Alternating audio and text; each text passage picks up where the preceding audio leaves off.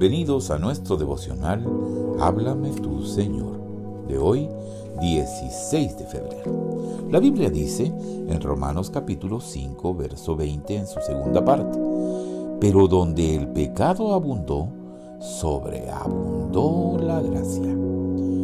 Cuán poderoso se ha convertido el pecado en la vida de algunos. Por ejemplo, qué tragedia provoca un alcohólico vicioso qué dolor ha producido la envidia y el egoísmo, no solo en su propio corazón, sino en la vida de sus familias. A veces el alma reconoce la esclavitud en que se encuentra y trata de salir de ella, pero no lo logra. El pecado es un poder. Pero el poder de la gracia es mucho más grande acepta el sucio pecador y lo lava con la preciosa sangre del cordero hasta que quede como blanca nieve, según Isaías 1.18.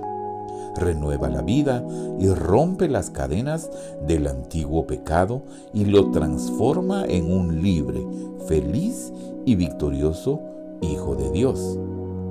Pero, aleluya, el Salmo 107 14 y 116, 16 lo dicen. Con el agradecimiento y felicidad que sentimos, también se mezcla el dolor y la vergüenza. ¿Se manifestará en mi vida esta sobreabundante gracia, así como antes reinaba el poder del pecado? La ira que antes podía incendiar mi alma, también ahora puede ser sustituida por tan poderoso amor. Que los hijos de la gracia puedan reconocer este tan grande privilegio.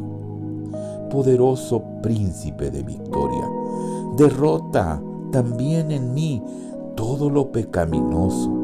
De ahora en adelante me entrego a tu poderosa